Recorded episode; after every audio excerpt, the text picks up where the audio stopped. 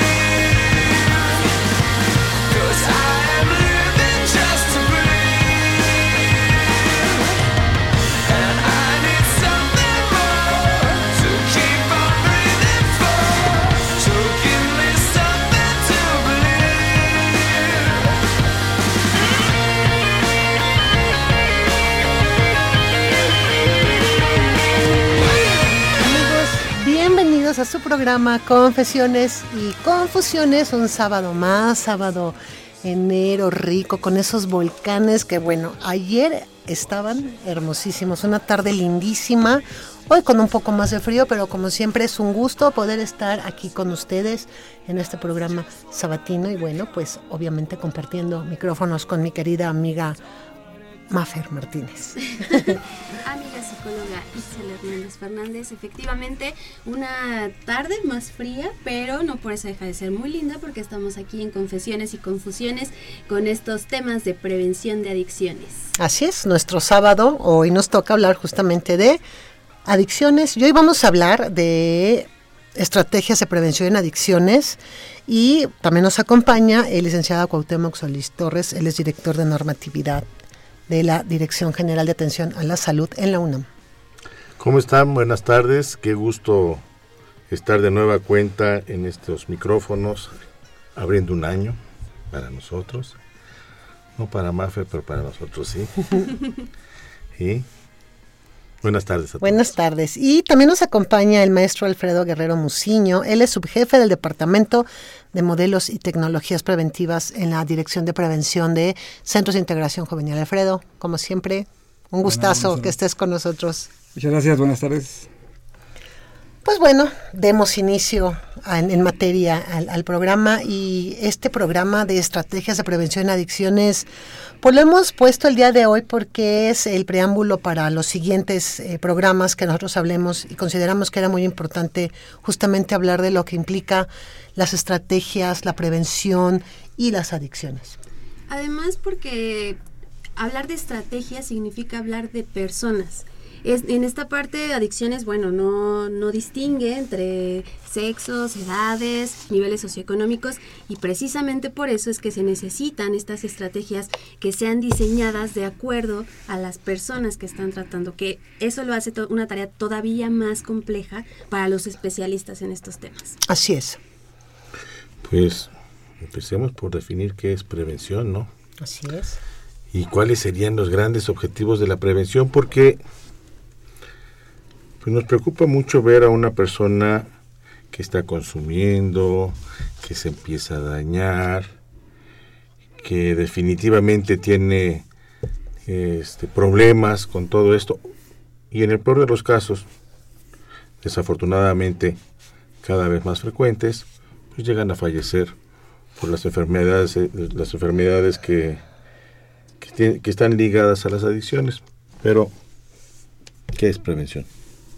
Bien, eh, sí, yo creo que sí es muy importante definir el concepto. Estamos eh, hablando de un fenómeno eh, complejo. El consumo de drogas es un fenómeno complejo.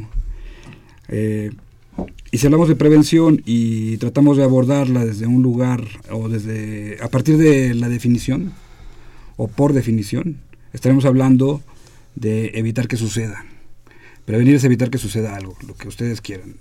Un accidente, que se caiga un vaso, una enfermedad, que se apague tu computadora. Prevenir es evitar que, suceda por definición. Desgraciadamente en el tema de adicciones, por ser un fenómeno complejo, eh, no, la definición no alcanza para abordar la problemática. Si nosotros hablamos de prevención de adicciones como, como la idea de evitar que suceda, estaríamos dirigiendo, dirigiéndonos a, población, a toda esa población que aún no consume y que tal vez nunca vaya a consumir. Entonces, la definición de prevención tiene que ampliarse y tiene que contemplar personas que no consumen drogas, personas que están en riesgo de consumo o en riesgo alto de consumo, personas que son usuarios experimentales, eh, personas que son usuarias y que hay que trabajar con ellos para evitar las consecuencias del consumo, como por ejemplo eh, la práctica de consumo de alcohol en las noches durante las fiestas, eh, ya se realiza. Ahora lo que tenemos que evitar es que manejen, que salgan a la calle, que tengan relaciones sexuales sin protección, en fin. Que mezclen. Esto es la mezcla de sustancias. Y, estamos hablando de usuarios. ¿no? Y, eso, y, eso, es lo complejo porque, bueno, ahorita escucho a Alfredo, pues sí, si estuviéramos hablando de una sustancia. Y de una persona. Y este, pero cuando empezamos porque una de las tantas definiciones que tenemos sobre sustancias psicoactivas son legales e ilegales, pues ya las cosas empiezan a complicar. ¿Sí? Y luego pensamos que dentro de las dentro de esta definición cabe todo. Y hay sustancias que se utilizan con mayor frecuencia cada día que no tienen nada que ver con su diseño original. Y la compra de esto pues es libre y podemos hablar de solventes, este, bebidas, eh, medicamentos. Y entonces nos empezamos a meter una cosa tan compleja que hablar de prevención, pues justamente es eso, ¿no? Tratar de, prevenir que algunas cosas sucedan, tratar de dar la mejor información posible para que en el momento que una persona mayor o menor de edad, vamos metiéndole complejidad al asunto, ¿no? Este, decida por sí misma o este a través de, algún otro tipo de presión, probar. Y conste, estoy en la primera parte. probar por primera vez una sustancia. Cualquiera de las que hablamos, legales, ilegales, de diseño específico para consumo, o que se le está dando un, un uso diferente al que fue diseñado originalmente. Entonces esto de las adicciones, de veras, como bien lo dices, es un fenómeno tan complejo que cada día que nos adentramos más, lo único que entendemos es que se enmaraña más el asunto. se vuelve más complejo, se, tenemos unas redes de información además que se encargan de desvirtuar el conocimiento científico y con aquello de que no sucede nada o no hace tanto daño, este, arman un discurso que bueno, pues ojalá que no les toque tener en su familia a uno de estos consumidores que ellos están promoviendo. Pero bueno, ya me estoy yendo por mis, este, ya estoy haciendo mi catarsis aquí de, de principio de año y no se vale. De papá. ¿eh? No, no de papá, la verdad Pero- es que a mí me preocupan mucho.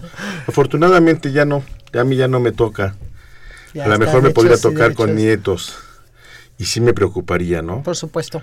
que, que ante esta apertura, ante esta distorsión del conocimiento, ante esta distorsión de la información, pues algún día llegara este una persona así y me dijera, oye, pues fíjate que me voy a fumar un churro aquí contigo, ¿no? ¿Por qué? Pues porque me dijeron que no hace daño. ¿Cómo eres en buena onda, Pues abuelo? sí. O este, fíjate que acabo de entrar a internet y busqué este lo de la mona gourmet y pues, suena interesante, ¿no? Y además es gourmet. Claro. Entonces, hacia allá vamos, ¿no? Ahora mi, mi gran lucha es ayudar a que la juventud actual y la que y las que vienen pues no sean proclives a todo esto, cuando menos bien informarlos. Así es. Justo esto que planteas de ayudar a la juventud a actuar es eh, uno de los ejes de prevención. Eh, se ha pasado por diferentes etapas para hacer prevención. Se han buscado muchas maneras de hacer prevención. Y lo cierto es que eh, la- tenemos el problema como, como un problema de salud pública, ¿no? Ujú. Concebido como un problema de salud pública para poderlo abordar desde ese, desde ese marco. Pero eh, uno de los puntos de la prevención es justo ese, si se- mucho tiempo se buscó dar información, en otro momento se buscó dar información que espantara, Exacto. eh, y así, ¿no? Nos fuimos moviendo desde, desde marcos jurídico-penales y así. Eh, actualmente lo que buscamos en prevención es eh, devolverle a las personas la responsabilidad de actuar, la libertad de tomar decisiones. Entonces, no es nuestra responsabilidad, vamos, sí lo es, pero en, en un sentido eh, práctico, eh, no nos compete qué decisión tome, pero sí nos compete, o nuestra responsabilidad como, como profesionales, es dotarlos de herramientas para que tomen las decisiones. Es dotarlos de, de habilidades, de entrenamientos para que tomen decisiones. Entonces, yo creo que eso es un eje muy importante. No es, eh, no es nada más informarlos, sino darles buena información, buenas condiciones para que tomen decisiones. Dijiste ahorita algo muy importante y me llama mucho la atención porque a final de cuentas va eso también a la prevención. La parte de, de- de- de la libertad de tomar las decisiones es también muy importante porque estamos considerando que estamos hablando con, con personas que tienen justamente una manera de pensar y un libre albedrío. Entonces, parte también de lo que implica la prevención es decirles a los que quieren ser usuarios de cualquiera de las sustancias o de alcohol, es pasa esto, sucede esto. Sucede esto con el alcohol, sucede esto con la marihuana, sucede esto con la cocaína, sucede esto con tachas, tataca. Pero además sucede esto si tú combinas alcohol con esto, alcohol con esto, alcohol con esto. Entonces, le estamos dando sí la información, pero también la libertad de que él decida. Sí. Y justamente, como bien dices, no es ya una parte de responsabilidad de nosotros de saber si lo hace o no lo hace, sino es tú, está tu información, tú sabes lo que estás realizando. Entonces yo creo que también es un gran paso para que justamente la prevención empiece a tener un sentido real en los programas de prevención. Esto, esto implica también, eh, esto de permitirles tomar la decisión o nuestra responsabilidad de dotarlos de herramientas eh, como, como una cuestión permanente, eh, implica saber diferenciar las poblaciones, eh, eh, conocer a la población. Entonces, otra vez nos, movemos de marcos que veníamos trabajando, donde todo se diseñaba, pero no se escuchaba. ¿no? Es que hacíamos un diseño para todos. Para todos. sí. No importaba que tuvieran 3 o 93 años. pensábamos que el mismo mensaje iba a servir para todos. Sí, Y sí, junto con ustedes nos demostramos que, que no es cierto. Ustedes y, y- y nosotros empezamos a, a- a trabajar por básicamente por poblaciones específicas y en el mejor de los casos sobre diagnósticos de cada población, pues ya hace algunos años, Alfredo. Sí. Sí, y nos Ayer, decían que no era por ahí, y yo creo que es- les demostramos que sí es por ahí y el resto está yendo a, a trabajar así, y entonces ahora sí ya queremos caracterizar la, la- la informa- las, a las poblaciones. Y dentro de las poblaciones, bueno, pues la primera gran división tendrá que ser el sexo, ¿no? Hombres y mujeres. Es importante, es importante porque eh, las causas de consumo en algunas sustancias son muy definidas. ¿no? El caso de metanfetamina, eh, por decir un ejemplo, no, es- no quiere decir que en las otras no sea.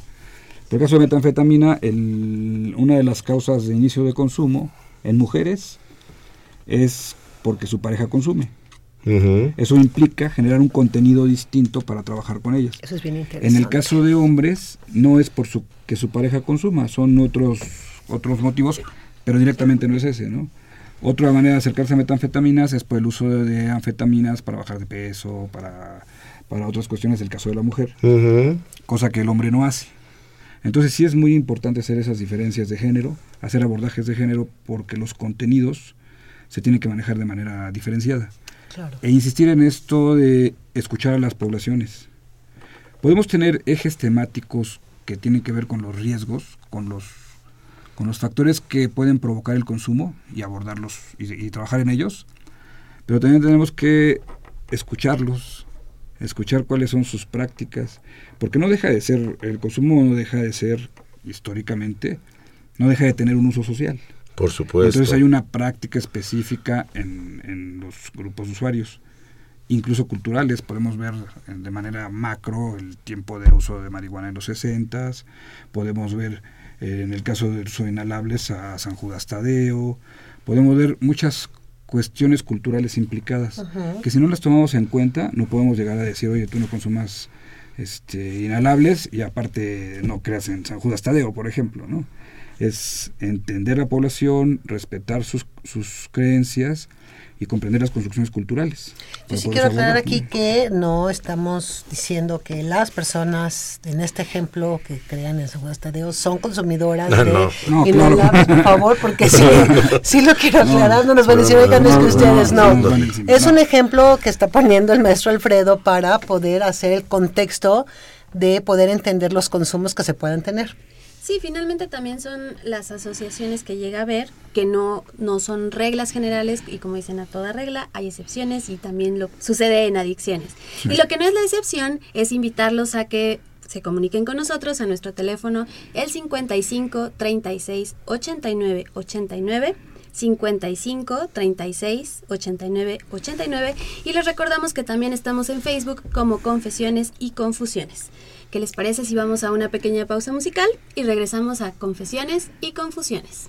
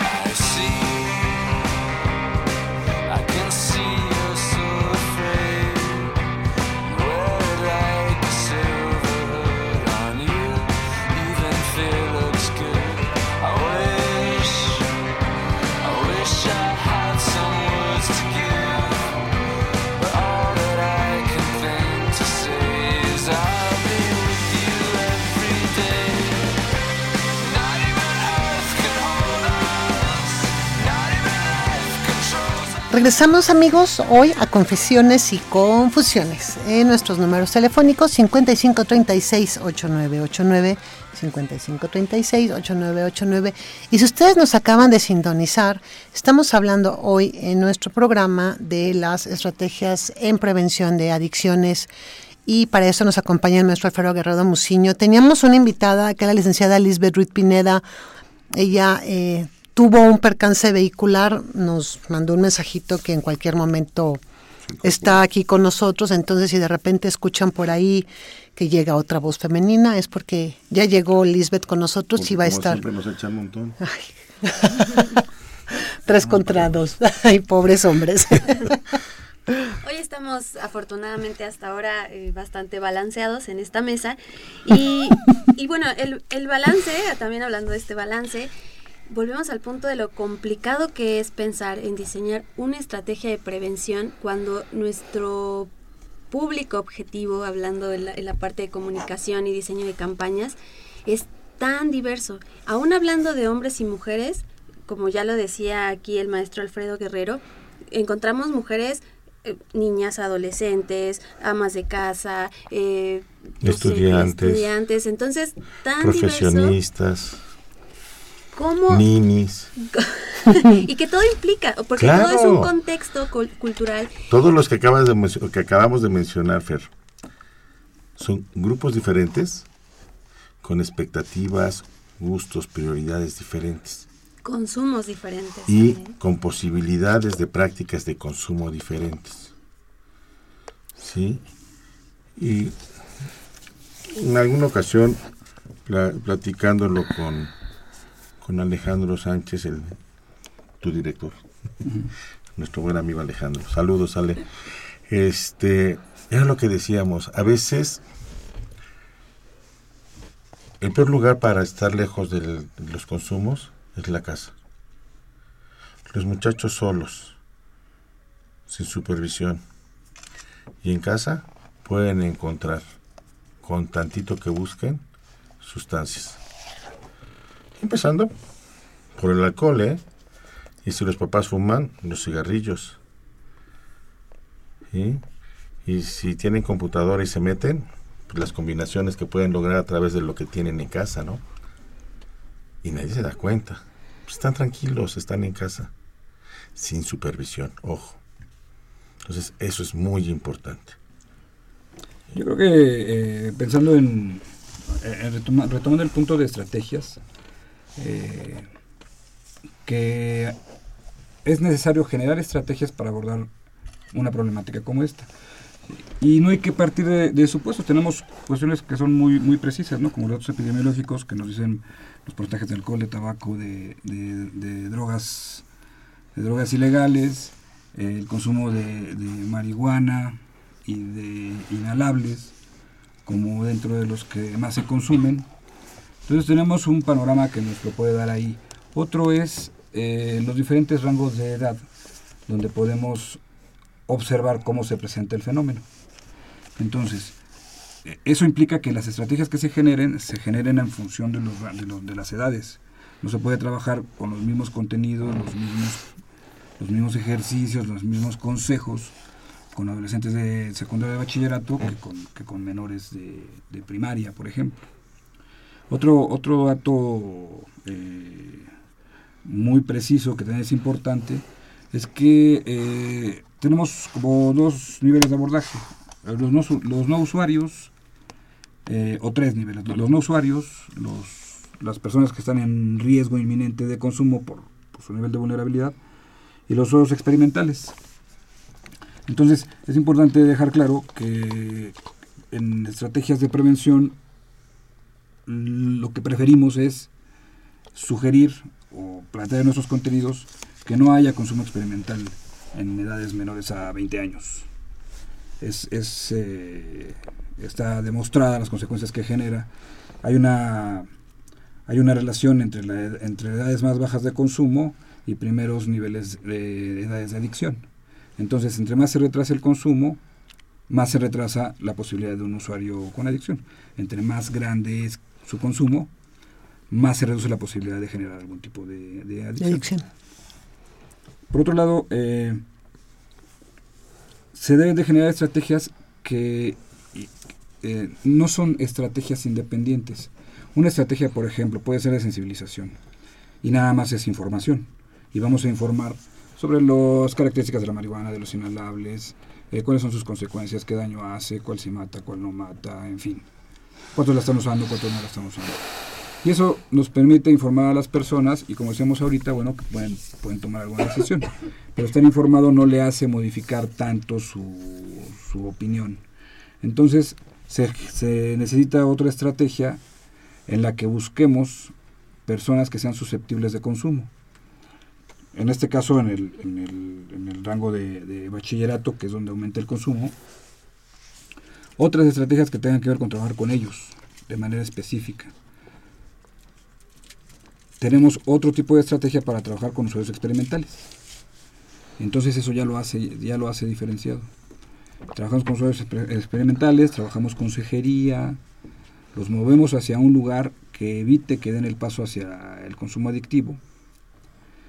Y otro es un trabajo permanente y transversal de diagnóstico en todos los ejes para derivar, para derivar a, a talleres de orientación, para derivar a consejería o para derivar a tratamiento. Y, esto, en, esto es una, una pequeña parte del universo, porque nosotros haciendo prevención, diseñando proyectos, trabajando con las escuelas secundarias, con los bachilleratos, con la comunidad, invitando a la comunidad a participar, somos una pequeña parte. La otra parte tiene que ver con políticas públicas. Uno puede diseñar una estrategia de evitar el uso de inhalables, pero si va acompañada de una política pública estricta que prohíba la venta de, de inhalables en las lapalerías, que sea más agresiva en ese sentido para evitar que ande por, por la calle todo ese tipo de productos, pues es más completa. Otra estrategia que, que trabaje con, con padres de familia, con maestros. Si, si juntamos todo eso en un, en un solo, en una sola población, eso puede garantizar mejores resultados que si los vemos como lineales, no son lineales. Lo ideal sería trabajar todo en un lugar y luego moverlo a otro lugar y, y así. No, se- no, es, no es lo ideal trabajar con alumnos de una escuela y con los papás de otra, de otra escuela. Entonces, si trabajamos con los, con los alumnos, con sus papás y con sus maestros Claro. y con las leyes que están en torno a esa escuela, eh, podríamos generar mejores resultados. ¿no? Y ahorita que estás platicando esto me vino a la mente un poco eh, el sistema de lo cómo funciona el alcoholímetro. No siempre está en un lugar y van moviéndose a determinados puntos eh, para que justamente la gente no sepa en dónde se encuentra. ¿no? En este caso más bien es, vamos a trabajar con la colonia Hidalgo por decir, pero vamos a trabajar con los papás, igual hasta con los policías, con los maestros, con los alumnos y todos van a tener la misma información en relación a lo que cada uno de estos les corresponda. Entonces yo creo que también eso es muy importante que, que- que funcione también un programa preventivo para que la gente sepa también en dónde están los problemas eh, que están aquejando a, esas, a, es- a ese Sí, grupo, ¿no? Sí, claro. eh, tú trabajas con los, con los chavos, determinadas temáticas que tienen que ver con habilidades para la vida, etcétera. Eh, pero también puedes trabajar un taller donde le explicas en términos legales qué pasa con el uso de marihuana. El porcentaje que puedes traer, la, la consecuencia, lo que puede implicar si te detienen. Entonces son otros elementos que se tienen que abordar. Claro. Entonces, si hay un trabajo Coordinado. colectivo, institucional y comunitario, también comunitario, eh, los resultados pueden ser mejores. ¿no? Yo creo que esa es la base. Eh, durante mucho tiempo, las autoridades, nosotros mismos nos hemos dedicado a trabajar con uno solo de los integrantes de, de todos, de todo este núcleo con el que deberíamos estar, o de todo este universo con el que deberíamos estar trabajando. Y en un principio, pues solamente trabajábamos con los alumnos. Y los resultados eran muy parciales. Bueno, pues entonces empezamos a establecer estrategias para involucrar primero a los profesores y a las autoridades de los planteles. Las cosas se empezaron a mejorar. Sensibilizamos este, al personal de, algunos planteles y ahora ya tenemos eh, algunos planteles de la Preparatoria Nacional que son libres de humo de tabaco. Y empezamos a trabajar con los papás para cerrar la pinza. Entonces todos vamos trabajando con un mismo objetivo, con nuestro objetivo común, que es la salud de nuestros estudiantes. Pero con la misma línea, con la misma información, este, tratando de desvirtuar lo menos posible los mensajes, porque esa es otra, ¿no?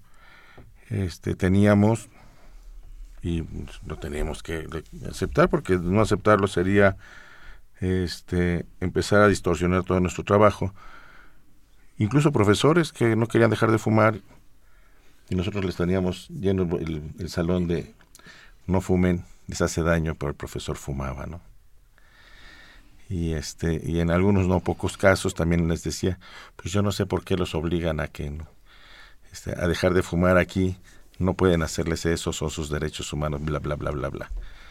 Sí, un poquito boicoteando lo que hacíamos. Pues seguimos trabajando, ampliamos todas estas estrategias, cambiamos las estrategias, porque eso hay que decirlo. Eh, a partir de los diagnósticos que por su parte Centros de Integración hace y los que nosotros hacemos también desde hace más de, de 15 años, pues pudimos conocer algunas de las características de cada una de nuestras comunidades, que esto es bien importante. No son iguales. La, comunidad de, la Universidad Nacional está compuesta por cada una de las comunidades de las escuelas, planteles y facultades que la integran. Y son harto distintas. ¿eh? Eh, y para el público pues es muy fácil ejemplificar. Yo creo que por percepción nada más de tipos de carrera, pues son diferentes los ingenieros a los filósofos, los psicólogos a los veterinarios, los comunicadores a los médicos y así sucesivamente. Cada uno tiene características que los hace comunes. Ojo, ¿eh? desde que ingresan, antes de que se conozcan entre ellos, ya tienen una serie de características comunes, que es lo que nos ha permitido, conjuntamente con centros de integración y otras instituciones, poder trabajar con ellos de una manera más adecuada.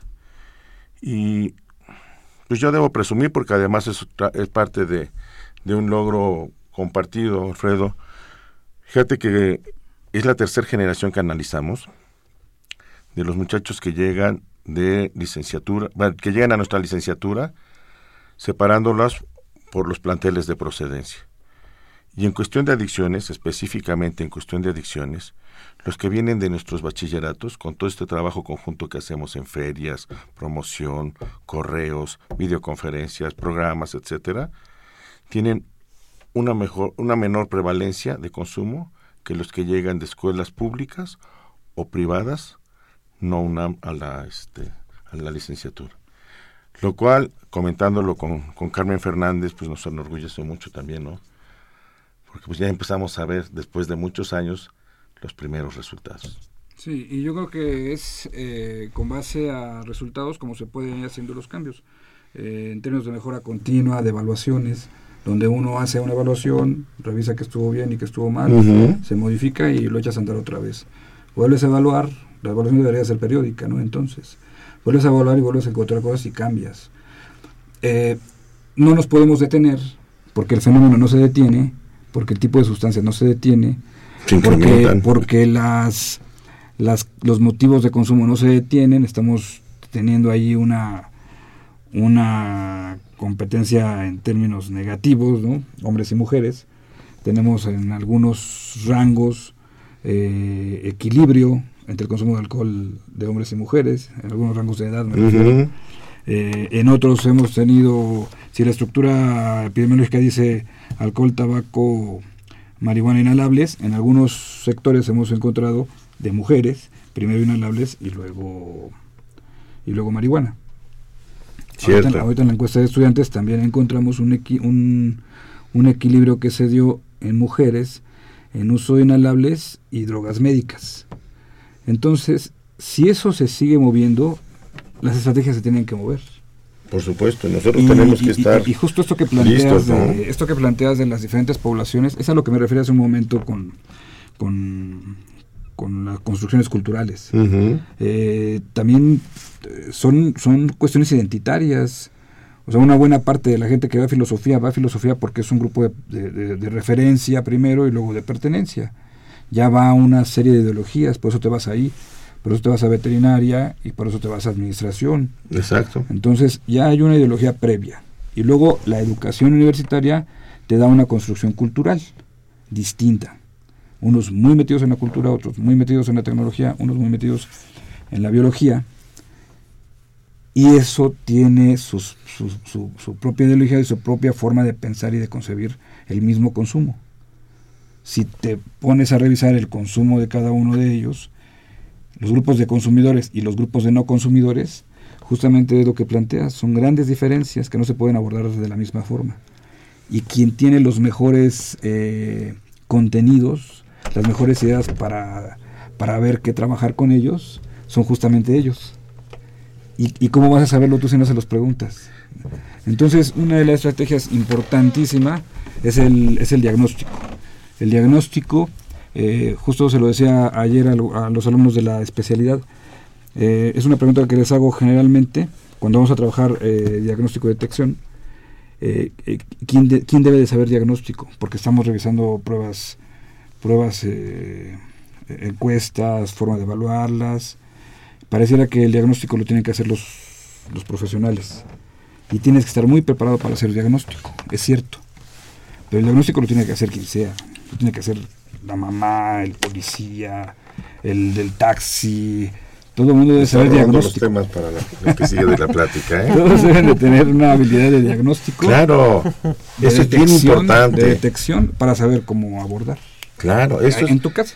eso es lo, eso es lo más importante. Y, y lo que dices, hay que involucrar a las comunidades. ¿Cómo podemos decirle a, a la gente de una preparatoria, de una escuela o de una facultad las cosas para que les lleguen? Pues ocupando sus medios, sus modismos, sus lenguajes, sus maneras y refiriéndonos a lo que ellos realmente consumen en el caso de consumos. ¿Sí? Porque no tiene caso hablarles de inhalables si lo que consumen es más alcohol. O no tiene caso de hablarles este, de tabacos si el problema que tenemos ahí es el consumo de otro tipo de sustancias. Entonces, hay que conocerlos, pero hay que mantenerlo actualizado, ¿eh? Que es una gran bronca. Sí. ¿sí?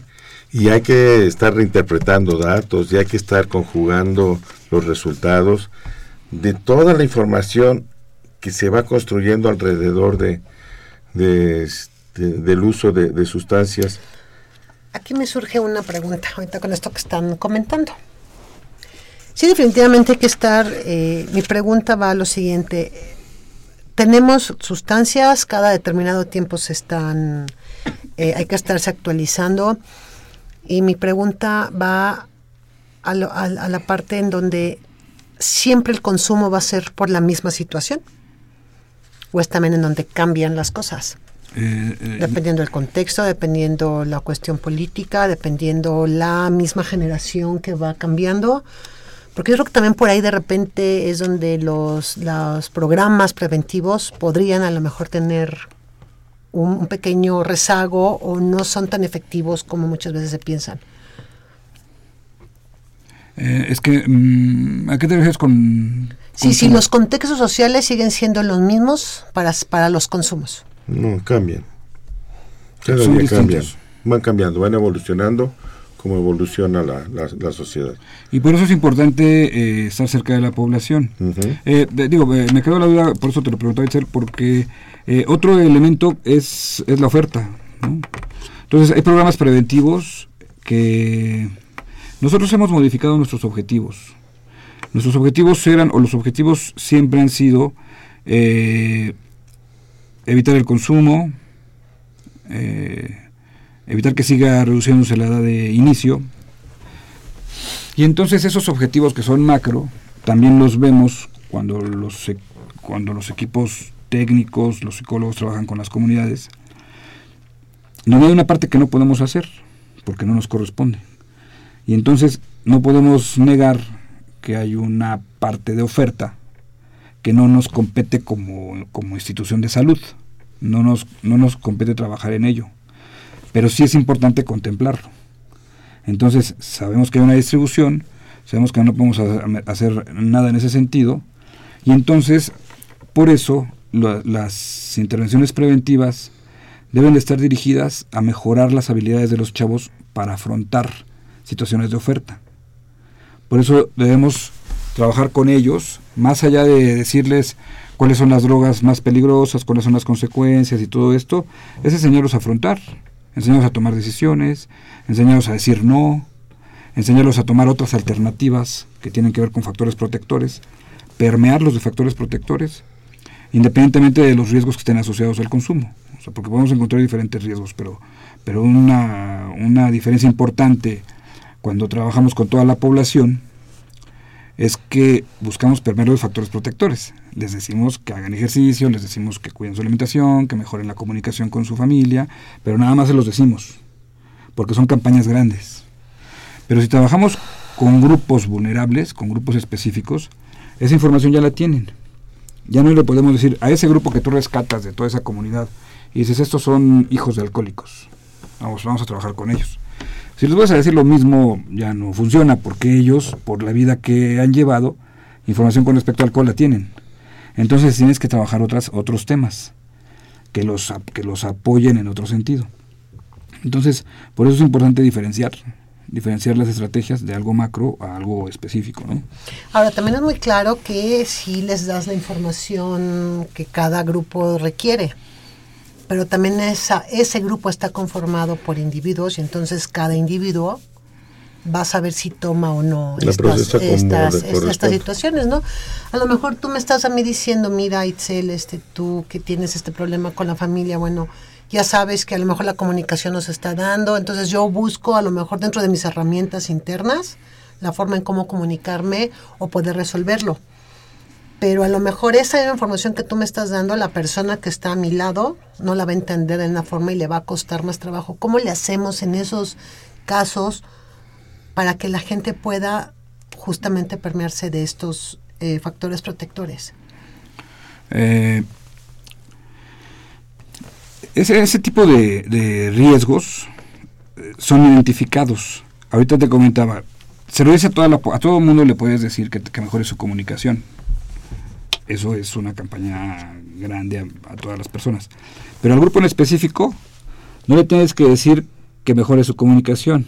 Lo tienes que meter en talleres donde practique comunicación, que es muy diferente a darles una, una lluvia de ideas de todo lo que es bueno para no consumir. Por eso es tan importante precisarlo, porque los tienes que entrenar. Estamos hablando de entrenamiento, de aprendizaje de conductas, de Claro. modificación de conductas, de control de emociones. Por ejemplo, control de emociones es muy importante. El manejo de emociones es muy importante. Entonces no es suficiente. Entonces si es una campaña informativa si les dices, debes de tener, de controlarte, no debes ser explosivo, de- no, está bien.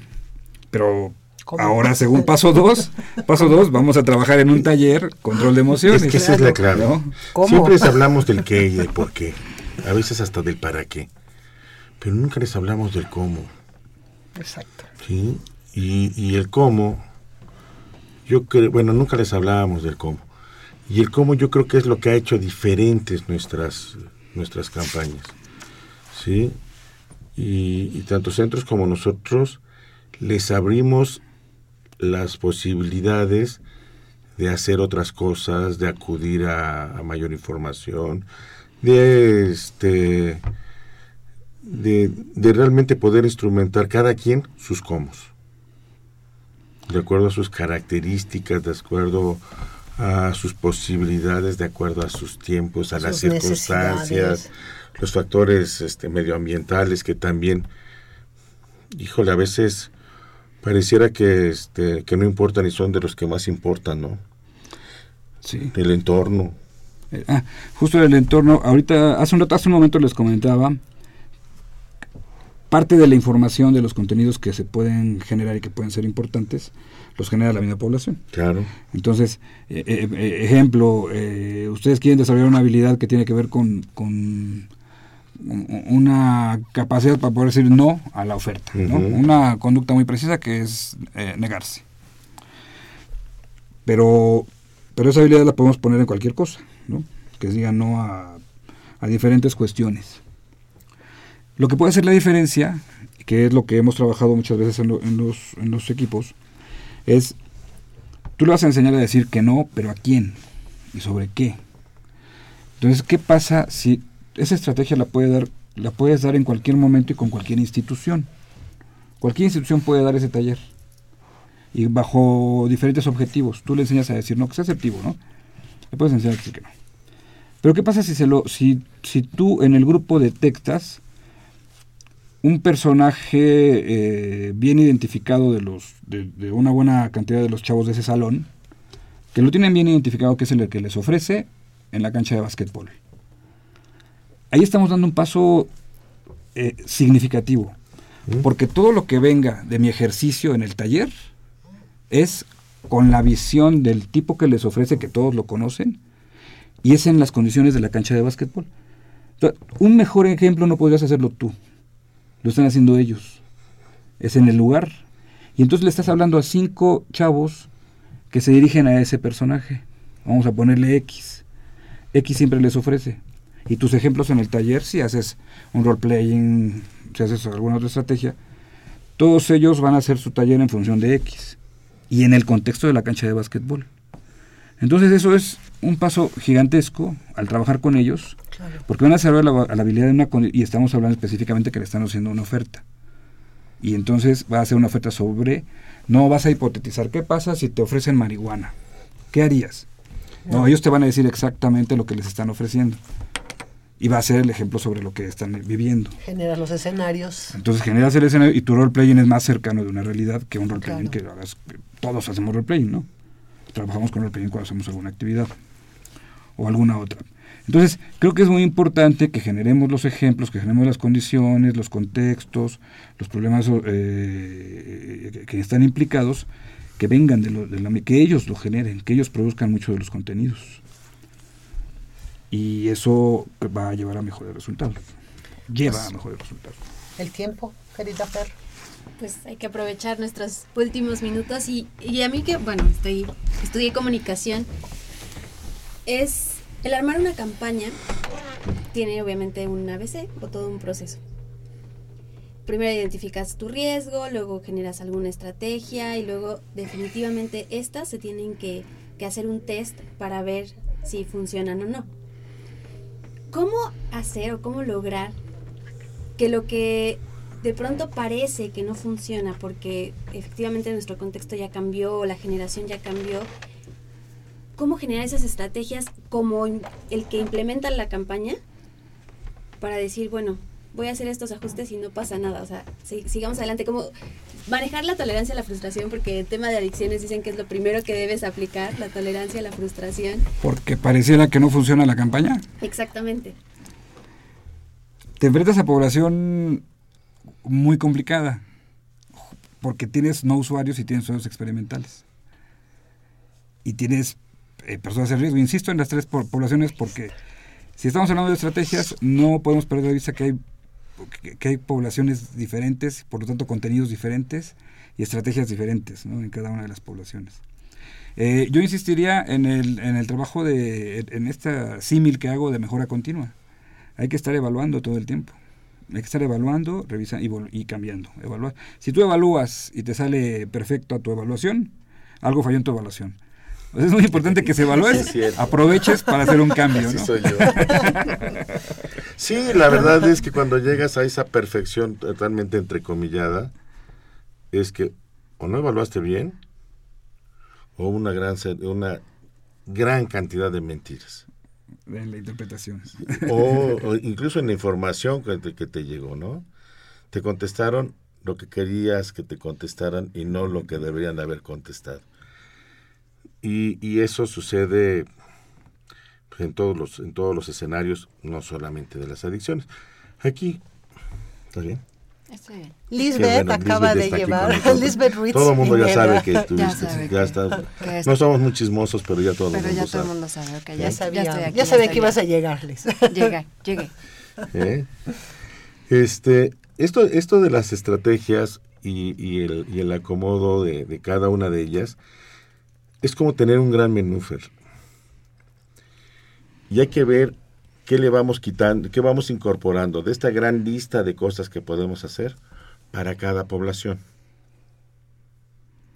Pero además, necesitamos estar bien atentos para ver que con la materia prima que tenemos además, podemos solventar algo para ese momento y esa población que tiene al menos estos tres tipos de subgrupos dentro de, de- que la conforman. Y bueno, dentro de estos subgrupos también otra vez hombres y mujeres. Y luego rangos de edad.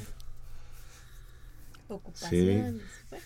Entonces ya, pero vamos, cu- cuando menos los tienes que segmentar en estos tres grandes subgrupos y cada uno de ellos en hombres y mujeres. Y entonces sí, ver qué hago. Y en lo que no nos debemos quedar cortos y que es difícil hacer a veces en prevención, es en evaluar. Y este, como yo les digo a ustedes cuando hacemos las evaluaciones, pónganse su traje de tuna porque ahora sí van a salir raspados. es que luego son muy sensibles y como tienen piel de durazno mis niñas, este, pues salen muy raspadas, ¿no? Pues pónganse su disfraz de tuna porque ahora sí va a haber raspones. Llegamos un poco a melón ya. Sí, ¿por qué? Porque pues hay que ser suficientemente maduro como profesional para saber interpretar la crítica y para pro- poder aprovechar toda la crítica. Bueno, aprovecharla. ¿sí? Y te dices dónde se aprende a final de cuentas. Que esas son nuestras grandes enseñanzas y es es. donde más hemos aprendido. A mí me gustaría, antes de que termináramos el programa, que ya estamos así sobre, eh, tenemos, eh, como les comentó la licenciada Lisbeth Ruiz Pineda, ella viene del IAPA, del Instituto de Atención Y prevención de las adicciones. Prevención de las.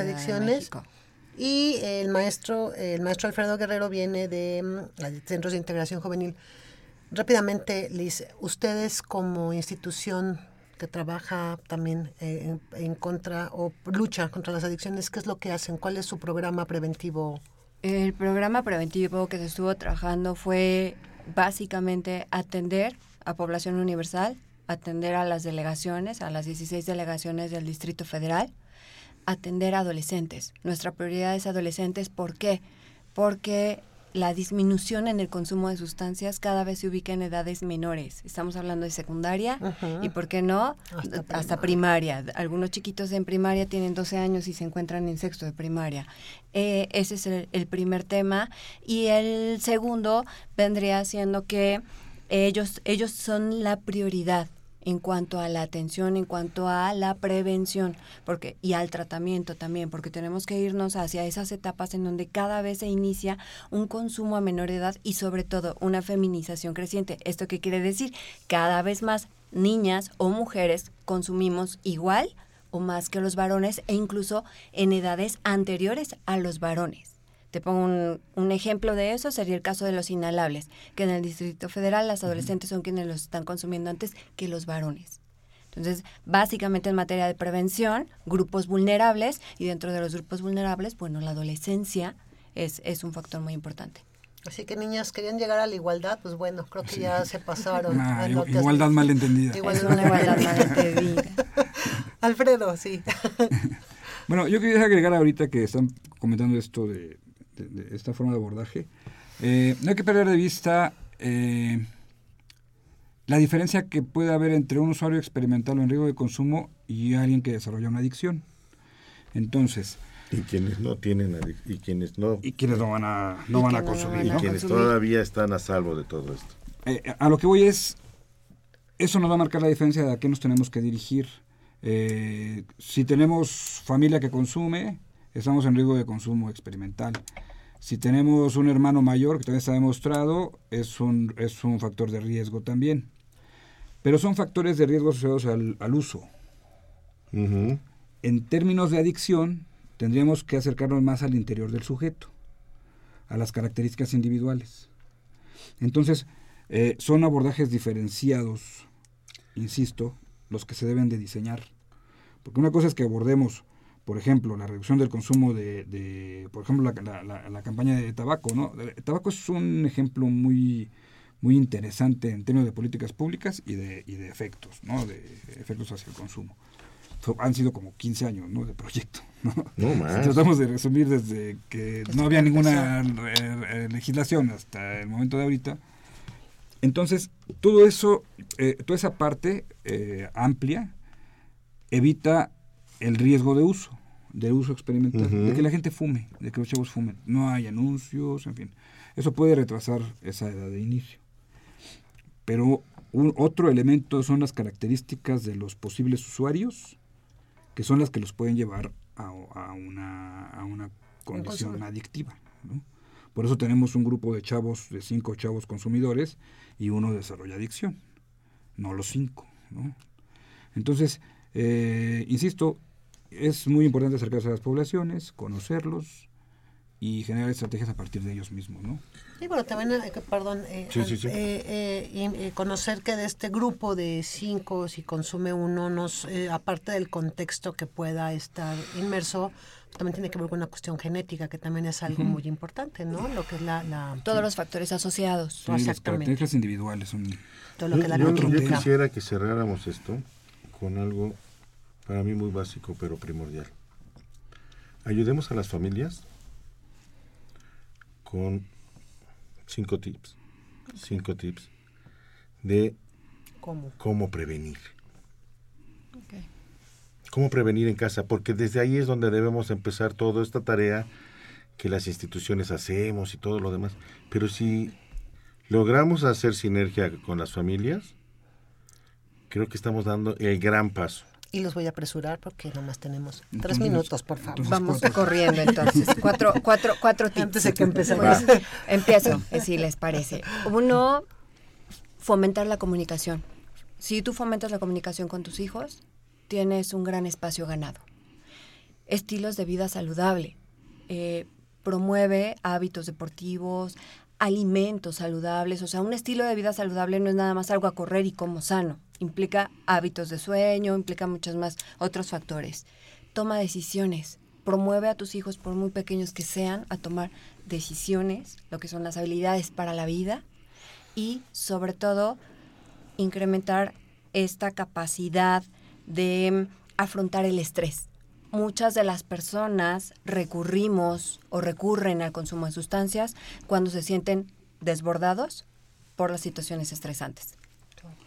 Bueno, yo pondría Alfredo. algunos, eh, algunos elementos que son, por ejemplo, supervisión de los padres. ¿A los padres Eh, o a los hijos? a los pa- bueno, eh, Mutua, ¿no? esto camina muy rápido, ¿eh? Y entonces sí necesitamos hijos que supervisen a sus padres también. Por supuesto. claro. Y se da todo Es el tiempo, ¿eh? importante. Reglas claras de convivencia, eh, normas claras frente a las drogas, participación de los padres en las actividades de los hijos. Serían algunos de los elementos que podrían o que son importantes fomentar en, en términos de contexto familiar. Y yo nada más con- concluiría un poco esto de convivio con tus hijos. Conoce con quién están tus hijos. Sí. Porque uno de los primeros grandes cambios son las nuevas amistades. Los grupos de amigos. ¿Sí? O sea, amigos. cuando empiezan a, a- a consumir, cambian de amigos. Y por favor, papás, seamos congruentes. Yo creo que esa es la primera. No podemos estarles diciendo, no tomes, no consumas, no hagas, si el ejemplo que ven en casa, de nosotros mismos, es lo que no queremos que hagan. O sea, yo creo que por ahí debemos de empezar. Muchas gracias. Porque Gracias creo a que se nos están acabando tiempos. Ruiz Pineda. Gracias, gracias, Muchas por gracias. su paciencia. Muchas No, gracias. muchas gracias. No, y Al- qué bueno que llegaste, ¿no? Es buena noticia. Exacto. Para todos que no pasó más allá. Que no noticia. pasó más allá, gracias. Alfredo Guerrero Muciño, gracias. Gracias por la invitación. Gracias, gracias. Crescencio por el apoyo que siempre nos das. Gracias al licenciado Cuauhtémoc Solís. Gracias a ustedes. Gracias a mi queridísima amiga Fer. Amiga, listísimas para uno más de Confesiones y Confusiones. Así es. Saludos, Carva. Saludos a Carva, a Alfredo y por supuesto a nuestro director general, el doctor Héctor Fernández Varela Mejía, director de la Dirección General de Atención a la Salud de la Universidad Nacional Autónoma de México. Soy Itzel Hernández, nos escuchamos el próximo sábado en una emisión más del programa Confesiones y Confusiones. Lindo sábado.